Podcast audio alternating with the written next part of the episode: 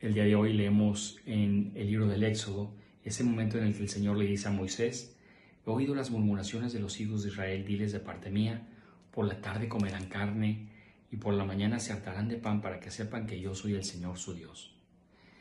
Dios no se desentiende de nuestras realidades, tristezas, necesidades, congojas.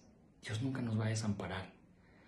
Vemos como en el Evangelio también Jesús nos invita con la parábola del sembrador a sembrar siempre esperanza. ¿Qué es lo que tú siembras?